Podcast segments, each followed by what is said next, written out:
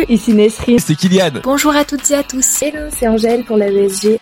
Ici Juliette pour le podcast de l'ASG. Ne manquez pas notre rendez-vous avec toute notre équipe. Vendredi, toutes les deux semaines, à partir de 16h, sur toutes les plateformes de stream. Pour un super podcast. Et de découvrir tous nos conseils, anecdotes. Et de vous en apprendre des vertes et des pas mûres. Ramène-toi, ça va être charmé. Avec nous, j'espère que t'es prêt à avoir des litres de fun. Alors profitez, c'est votre quart d'heure post-goûter. Bonjour à tous et bienvenue dans un nouvel épisode du podcast de l'AVSG. Déjà, bonne année à tous. Tout le bureau de l'AVSG vous souhaite une bonne année, meilleurs vœux et on espère que cette année elle sera pleine de réussite euh, pour vous tous. Alors, c'est Elvina et Nesrine qui vous parlent. Donc, déjà, enchanté si vous ne nous avez jamais écouté euh, avant. Et sinon, on avait déjà enregistré euh, des épisodes qui concernaient le semestre 2 sur des thèmes particuliers qu'on vous laissera aller checker si vous le souhaitez. Donc, Elvina, aujourd'hui, on va parler de quoi? Alors, aujourd'hui, on va parler de comment apprendre de ses erreurs du premier semestre pour mieux appréhender le deuxième semestre, ne pas refaire les mêmes erreurs et tout simplement s'améliorer. Donc, euh, déjà, en fait, vous venez de passer tout un semestre des vacances. On espère que vos vacances se sont bien passées que vous vous êtes reposé, que là vous êtes requinqué. Et euh, le début du semestre 2, c'est un temps adéquat. Se poser avec soi-même et faire une rétrospective de son semestre 1 et de se dire qu'est-ce qu'on a aimé dedans concernant notre méthode de travail et qu'est-ce qu'on n'a pas aimé. La première étape, ça va être surtout d'identifier ses erreurs. Alors on sait que c'est pas facile parce que souvent, bah, déjà on peut faire plusieurs erreurs sur plusieurs euh, aspects différents. Donc vraiment la première étape, ça va être de se poser tranquillement et de se dire en fait qu'est-ce qui a pu ne pas fonctionner et qu'est-ce que je peux changer pour le deuxième semestre pour que ça se passe mieux et que je sois plus efficace et que euh, finalement euh, ça se ressente en fait dans mes résultats euh, et mon classement au deuxième semestre. Et ça, ça marche aussi pour les personnes qui sont d'ores et déjà très bien classées, qui sont satisfaites de leurs résultats. On peut toujours s'améliorer et se dire ok comment je peux pousser le truc encore plus loin pour avoir tout simplement un meilleur niveau et aller encore taper plus loin dans le classement. Exactement et ça va être aussi parfois juste tout simplement changer des petites choses pour aussi tout simplement mieux vivre son semestre, être moins épuisé et moins se pousser à bout en fait tout simplement. Et euh, là le second semestre, faut vous dire que vous n'allez pas refaire un même semestre deux fois.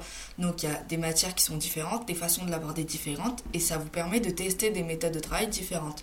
Avec votre premier semestre, vous avez comme une base et cette base vous allez pouvoir l'ajuster pour qu'elle corresponde au mieux à ce second semestre. Donc n'hésitez pas encore une fois, c'est des choses qu'on vous disait en début d'année de demander à vos parrains, à vos marraines euh, des petites techniques concernant certains types de matières, comment ils les appréhendaient, comment ils les mémoriser et de vous tester en fait aussi ces techniques-là. Il se peut que quelque chose que vous n'avez pas du tout fait au premier semestre bah, s'avère hyper utile pour le second, dans une façon d'apprendre, dans une façon de s'exercer au niveau des QCM, etc. Juste, je voulais juste rappeler que en fait finalement, faut quand même garder à l'esprit qu'il n'y aura pas de méthode de travail miracle qui va faire que vous réussirez à tous les coups et à 100%. Euh, sinon ça se saurait, voilà. Mm. Mais euh, voilà, quand même, c'est important de remettre un petit peu en question sa méthode de travail si elle n'a pas forcément euh, fonctionné au premier semestre. Et donc un des points euh, qui revient dès qu'on parle de méthode de travail, on parle de temps de travail. Moi je l'ai dit, redit à mes filles, etc. C'est pas une relation proportionnelle. C'est pas parce que vous passez plus de temps à travailler vos cours que forcément vous aurez des meilleurs résultats. Si vous passez des volumes horaires qui sont trop conséquents et vous voyez que bah, par exemple au semestre 1 ça n'a pas marché, enfin il n'y a pas de retour sur investissement entre guillemets, c'est qu'il faut adapter. Après je vous dis si vous taffez que 4 heures ça peut être insuffisant. Mais par exemple sur une journée où vous taffez entre guillemets que 8 heures, parce que pour les étudiants en première année, 8 heures, euh, pour certains, ça peut paraître pas assez. Mais si pendant ces 8 heures, vous avez été productif, vous avez été efficace, c'est beaucoup mieux que si vous passez 15 heures ou on va dire plus 12 heures à travailler, alors que bah il y avait, euh, je sais pas moi, en 2 heures, il y avait 30 minutes où euh, votre cerveau il vacillait un peu, vous n'étiez pas hyper concentré, puis 30 minutes un peu dans l'après-midi, etc. Puis au final, c'est du temps perdu, vous n'êtes pas efficace, performant. Et ce temps, vous pouvez par exemple l'utiliser ailleurs pour faire du sport, pour mieux euh, s'alimenter, enfin dans l'hygiène de vie. Exactement. Et euh, du coup, ça aussi, ça va rejoindre euh, un aspect euh, donc ça peut être aussi un problème euh, finalement d'hygiène de vie, de manque de sport et euh, de manque aussi de vie sociale. Bah, ce qui peut être pas mal au deuxième semestre, c'est de se dire bah tiens une fois par semaine je revois des amis que, que j'ai pas eu l'occasion de voir au premier semestre. je me cale une séance de sport par semaine parce que finalement en fait une heure dans une semaine c'est rien du tout et souvent on se dit bah tiens ça va changer machin c'est une heure où je vais pas bosser et ça peut vous permettre de vous sentir déjà hyper mieux psychologiquement, tout simplement d'être plus performant de votre travail et du coup, euh, ça, c'est quelque chose que vous pouvez euh, vous dire, euh, bah tiens, au deuxième semestre, j'essaye de me caler ça au moins une fois par semaine pour voir ce que ça donne. Alors peut-être que ça va pas du tout vous convenir et que finalement, vous n'allez pas du tout adopter ça dans votre routine, on va dire, mais pourquoi pas essayer pour voir ce que ça donne, on va dire. Et là, ce qu'on vous dit, c'est pas des phrases en l'air, parce que en P1, on sait, on est passé par là, on, est, euh, on devient malgré soi obsédé par le temps, on a l'impression qu'on n'a jamais le temps de tout faire comme on aimerait le faire. Mais vraiment, si on arrive à se caler ce petit moment de sport, il y a des effets qui ont été prouvés dans des études scientifiques, ça sécrète de l'endorphine, ça vous permet de relâcher un peu la pression et de vous booster pour après. Le sport, super important. Comme le sommeil d'ailleurs. Exactement. Du coup, on va parler aussi euh, bien évidemment du sommeil puisque euh, c'est la base de l'hygiène de vie. Finalement, les deux principales euh, erreurs qu'on peut faire, c'est de dormir soit trop, soit pas assez. Souvent pas assez. Souvent pas assez. bon bah si c'est trop, finalement, faut essayer quand même de trouver un juste milieu entre dormir suffisamment, mais ne pas non plus dormir jusqu'à 11h tous les matins parce que du coup ça risque quand même d'être compliqué. Euh, mais euh, de dormir pas assez, bah, c'est tout aussi euh, problématique on va dire. On sait que c'est difficile le sommeil parce qu'avec le stress du concours, souvent ça impacte le sommeil. je sais que moi ce qui m'avait aidé c'était de prendre de la mélatonine, ça s'achète en pharmacie. Et euh, franchement, vous avez rien à perdre euh, à essayer. Et euh, aussi essayer de se coucher à heure fixe. Alors je sais que c'est pas facile, que souvent on est devant ses cours, on se dit bah tiens, j'ai pas assez travaillé aujourd'hui, donc je fais une demi-heure de plus. Finalement, ça va impacter votre temps de sommeil et le lendemain, vous n'allez pas attaquer votre journée correctement parce que vous allez manquer de sommeil et finalement ça va se ressentir sur votre journée du lendemain. Donc ok, vous allez peut-être faire une demi-heure, une heure de plus la veille, mais si vous êtes déjà fatigué et que vous auriez eu besoin d'aller dormir à ce moment-là et que vous poussez jusque une demi-heure, une heure, euh, voire plus, en fait ça va se ressentir sur la suite. Et plus vous allez accumuler de la fatigue, plus ça va se ressentir sur votre semestre, sur votre travail.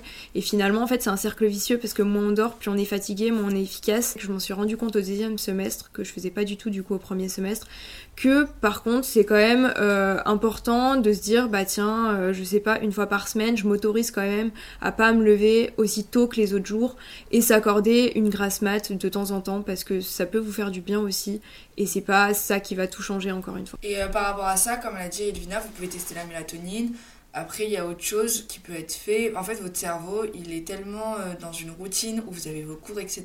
Vous avez la pression du classement. Moi, je sais qu'une fois, je me suis euh, mise au lit à 21h, je me suis endormie à minuit parce que mon cerveau n'arrêtait pas de réfléchir. Donc, si vous êtes comme moi, la, la solution que j'ai trouvée, c'est de lire un bouquin. Donc, en fait, ce que je faisais avant de dormir, c'est que je lisais 15 minutes. Donc, je me mettais un petit minuteur et pendant 15 minutes, je lisais mon bouquin et après euh, j'allais m'endormir parce que le livre, déjà, ça détend les yeux, contrairement à si vous vous exposez à des écrans en regardant votre série et tout. Et il n'y a pas le risque de se dire, euh, bon, je veux absolument voir l'épisode suivant euh, ou un truc euh, du genre. Alors que là, vous lisez, vous mettez un petit minuteur. Et aussi, je, choisissais perso des livres qui m'intéressaient pas de fou d'emblée. Genre des livres que j'aimais moyennement, comme ça, je suis pas tentée de savoir tout de suite la fin. Et ça vous permet en fait tout simplement d'évader votre esprit. Et donc, votre cerveau, il est beaucoup plus léger pour ensuite s'endormir. Et pour ceux qui sont pas du tout lecture, comme moi par exemple, euh, moi je sais que j'écoutais de la musique et euh, ça me détendait et ça m'aidait un petit peu euh, à trouver le sommeil un peu plus facilement. On va parler aussi un petit peu d'hygiène alimentaire. Finalement, c'est quelque chose aussi d'important parce que travailler, ça demande de l'énergie. Le cerveau, il demande de l'énergie. Et du coup, c'est important aussi de, de s'alimenter correctement. On sait que souvent en première année, on peut être tenté de sauter des repas ou de se dire, bon bah là, tiens, je vais pas manger, comme ça je vais gagner du temps. mais ça, je trouve ça hyper important de garder aussi un bon rythme euh, au niveau des repas, de s'alimenter correctement, suffisamment et d'essayer de manger euh, un petit peu équilibré, en bonne quantité, parce que euh, ça peut bah, beaucoup agir aussi sur... Parce qu'en fait, ton métabolisme, il a besoin d'énergie. Exactement, ouais. Donc c'est comme si tu voulais rouler avec une voiture et tu l'as prise d'essence, ça marchera pas. Exactement. On sait que c'est pas facile, parce que souvent on a, on a la flemme, on n'a pas le temps. mais essayer quand même de garder un rythme et de manger suffisamment. Et concernant le rythme, super important, moi c'était une amie à moi qui faisait ça, je trouvais ça un peu nocif. Elle se disait, bon bah tant que j'ai pas fini tel poli, j'irai pas manger. Du coup, bah, des fois elle finissait pas le poli à 12h30, 13h et elle se retrouvait à manger 13h30, 14h. Et franchement, faites pas ça parce que du coup, euh, déjà, votre, euh, vous avez un rythme circadien de votre propre corps qui sait à quel moment en fait il a besoin de manger. Donc si vous retardez l'heure du repas, vous vous retrouvez, en fait, votre corps va vous envoyer des signaux euh, comme des hormones, etc., de la faim. Et donc, euh, il va tout faire pour que vous arrêtez de travailler. Donc, vous serez, quoi qu'il, moins efficace. Et vous voudrez, euh, en fait, euh, limite, speeder vers la fin. Comme ça, vous finissez plus vite et vous allez manger. Donc, franchement, le faites pas. Choisissez une heure régulière pour vos repas. Ne changez pas le rythme circadien de votre corps pour des polis euh, de quelconque matière. On va parler d'un autre aspect euh, qui peut être aussi euh, source d'erreur, on va dire. Ça va être euh, un problème d'organisation. L'organisation, c'est un peu la base du, de tout. Et euh, ce qu'on vous conseille, c'est de bien faire un planning jusqu'au concours. Alors moi, je sais que je faisais pas un planning heure par heure parce que je déconseille un petit peu ça dans le sens où ça va être difficile de suivre heure par heure tous les jours et que souvent euh, va falloir adapter euh, en fonction de comment vous avancez. Mais par contre, c'est super important de faire un planning jour par jour en disant tiens, tel jour je bosserai telle ou telle matière pour déjà être organisé dans sa tête, euh, de se dire voilà, euh, les choses elles sont calées, donc maintenant j'ai plus qu'à faire, de rythmer un petit peu ces journées. Et par rapport aux annales, je sais que moi c'était quelque chose que j'avais changé au S2 par rapport au S1. Au S1, je faisais un petit peu des annales dans le vide, euh, voilà, je tombais sur un QCM, je me disais allez tiens, je vais le faire. Et au final, euh, du coup, je pense que j'ai fait plusieurs fois certains QCM et d'autres, euh, je les ai pas fait parce que du coup, je notais pas ce que je faisais comme QCM. Et au S2, en fait, je notais tous les QCM et les annales qui correspondaient à la matière et que j'avais envie de faire, que enfin j'avais besoin de faire. Et je les notais. Et une fois que je les avais fait, je les cochais. Et comme ça, je faisais une fois chaque annale. Et j'étais sûre de rien rater et de pas en oublier. Euh, donc ça aussi, ça va être important pour euh, l'organisation, par exemple. Et pour aller plus loin avec les annales, vous pouvez aussi noter quand est-ce que vous voulez les faire. Parce que, euh, comme elle l'avait dit, Elvina, il faut s'organiser. Donc, par exemple, si une annale, vous la faites avant de voir le cours, genre vous avez juste sur les niveaux de cours, vous l'avez jamais appris, vous la faites, il est très probable que vos résultats soient pas ouf et que du coup, ça vous démoralise pour rien. Il faut vraiment choisir des points stratégiques. Moi, je savais que 13h, 14h, voire 15h, j'étais pas efficace pour apprendre les cours ou quoi, parce que bah, c'est la période Donc, je savais que tous les jours, bah, ce temps-là, c'était pour des annales. Ou alors en fin de journée, quand je suis crevée, mais que vas-y, j'ai envie de terminer à 20h et pas euh, 17h et quoi, je sais que je peux encore un peu pousser, bah, je faisais des QCM parce que ça nécessite moins de compétences intellectuelles que d'apprendre un cours ou de réviser un cours. Donc, par rapport à ça, ça peut être pas mal de se trouver un rendez-vous, entre guillemets, que ce soit à la semaine ou euh, jour euh, pour jour, de quand est-ce que vous allez faire des annales et vous verrez en fait réellement des, votre évolution et votre progression. Et comme l'a dit Elvina, une fois que vous avez fait ça, plus vous vous rapprochez du concours et si vous vous êtes entraîné assez, moins il vous reste d'annales, donc vous savez en fait quoi cibler et pas refaire les mêmes choses. Et par rapport à l'organisation, on va parler aussi euh, de quelque chose qui rejoint un petit peu tout ça, ça va être euh, l'environnement de travail. Parfois on va être dans un environnement de travail qui nous convient pas et euh, on va peut-être mettre du temps à s'en rendre compte. Je sais que moi par exemple au premier semestre, on m'avait dit oh bah tiens c'est bien d'aller bosser à la BU, machin, ça t'aidera. Et du coup c'était ce que j'avais fait pendant une semaine, je m'étais dit bah tiens je vais à la BU et je vais peut-être mieux travailler. Et au final je me suis rendu compte que ça me convenait pas du tout, que j'étais pas du tout efficace, que voir les autres autour de moi travailler ça m'aidait pas du tout, que ça me ça me mettait plus la pression qu'autre chose. Et euh, le problème c'est que j'ai mis une semaine à m'en rendre compte. Euh, je me disais bah tiens euh, essaye quand même, essaye de persister. Et au final j'ai perdu une semaine on va dire de travail parce que du coup à la BU j'étais pas efficace alors que du coup moi ce qui me convenait c'était euh, de travailler chez moi. Ou à l'inverse ça va être le même souci si par exemple vous travaillez que chez vous et que vous vous dites que c'est mieux, alors qu'au final vous travaillerez mieux à la BU, parce qu'en fait l'environnement de travail ça, ça fait beaucoup et on s'en rend pas forcément compte. C'est important euh, d'essayer de d'OS2 de prendre conscience de ça et de vraiment identifier où est-ce qu'on se sent le mieux pour euh, bosser finalement. On va parler euh, d'un autre aspect qui peut être aussi problématique, ça va être les pauses. Donc finalement les pauses c'est pareil, c'est comme le temps de travail, soit on peut être dans l'excès, Soit pas assez. soit pas assez. Voilà. Euh, du coup, ça c'est pareil, on vous conseille vraiment de demander à vos parrains, marraines, comment ils s'organisaient en fait euh, avec les pauses. Euh, c'est même hyper important parce que ça vous permet euh, de poser votre cerveau un moment et de finalement de mieux intégrer vos cours. Malgré tout, si vous en faites trop, ça peut être aussi contre-productif. Donc ce qui, est, ce qui va être super important, c'est de euh, se dire, bah en fait, est-ce que j'en faisais trop? Est-ce que j'en faisais pas assez? Et d'essayer d'ajuster à ce niveau-là. Et ça peut être aussi un problème de temps de pause. Par exemple, il y a des gens qui vont faire euh, peu de pauses dans la journée, mais des très longues pauses. Et au contraire, des gens qui vont faire des toutes petites pauses. euh, mais plus régulièrement. Et en fait, ça c'est pareil, ça dépend de chacun et ça va être hyper important d'adapter à soi et de se dire en fait qu'est-ce qui me convient le mieux? Je sais pas si vous écoutez souvent les épisodes de podcast, mais vous devrez parce que du coup en début d'année j'ai interrogé tous les majors et le major de kiné me disait ben moi chaque heure je faisais une pause de 5 minutes. Et pourtant il est major alors qu'on aurait pu dire bah ouais du coup sur une journée s'il taffe 4 heures bah ça te fait 20 minutes de perdu ou quoi.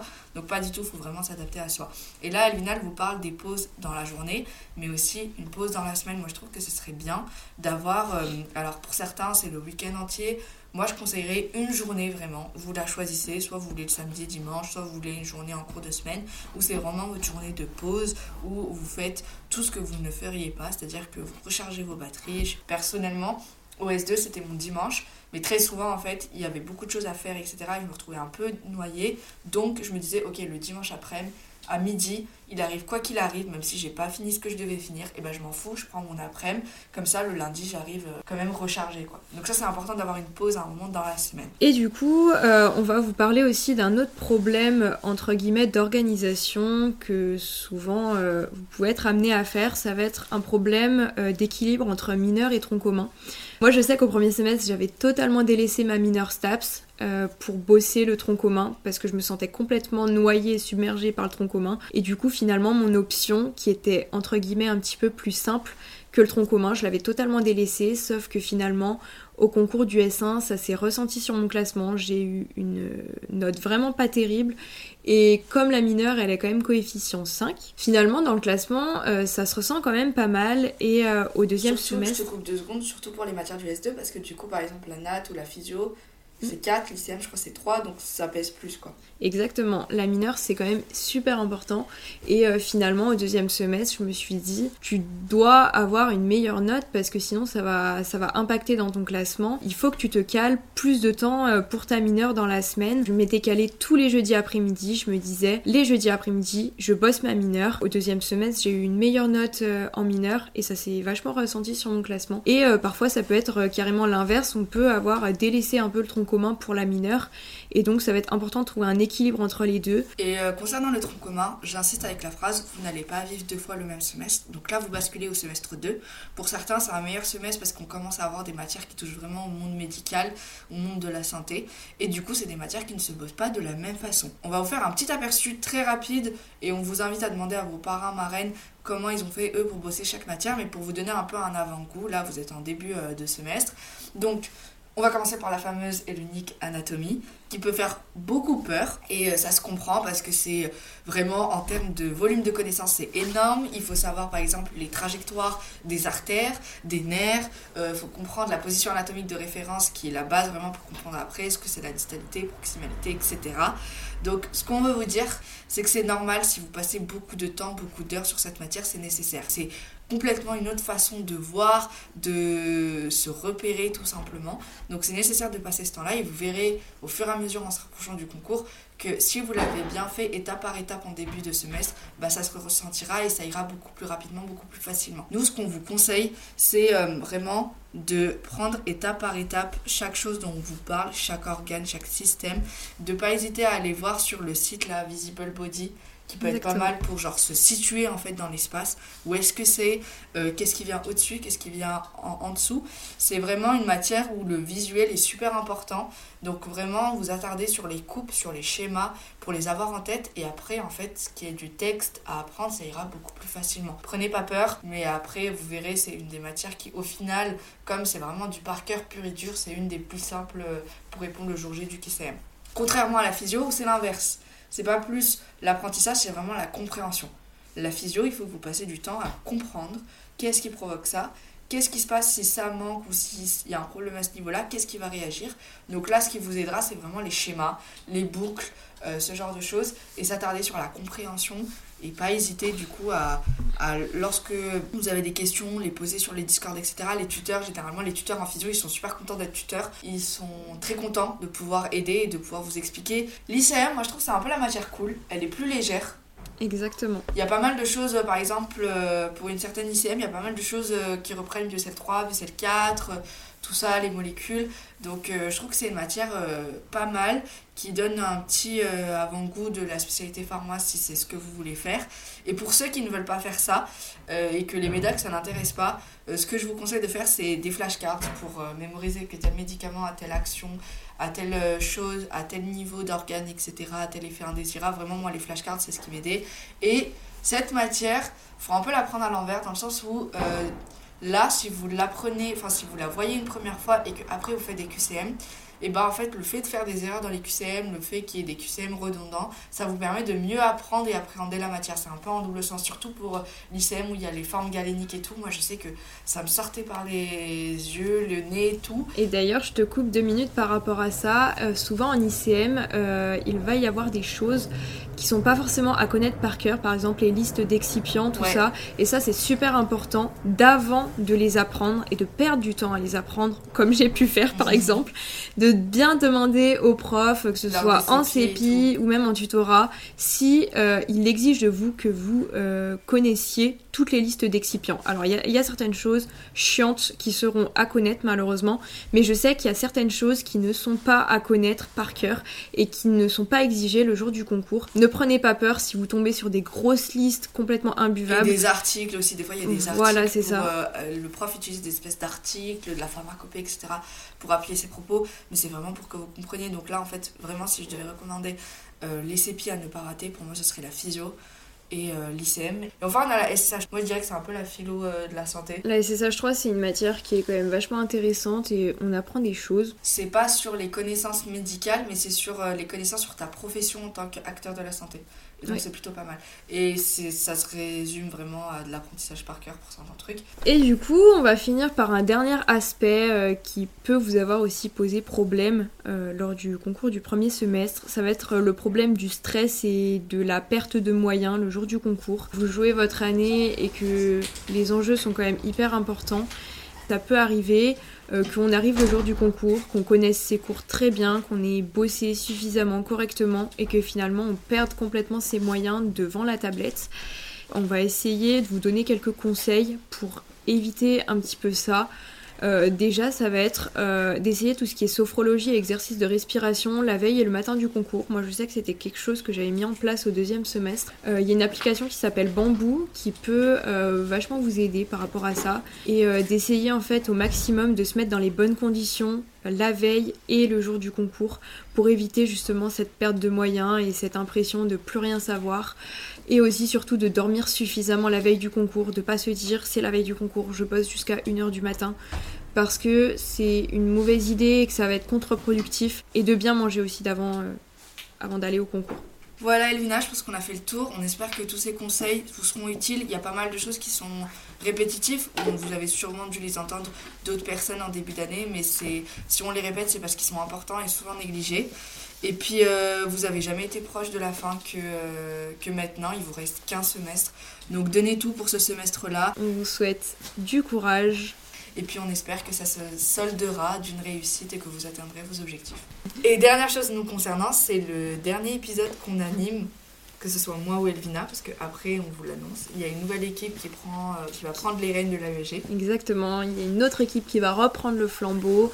Euh, mais vous inquiétez pas, les podcasts vont certainement continuer. Et euh, la nouvelle équipe, elle sera au top du top, Voilà. comme nous en fait. Et nous, on a adoré animer ça, donc on espère que ça vous sera utile. Bye bye Ciao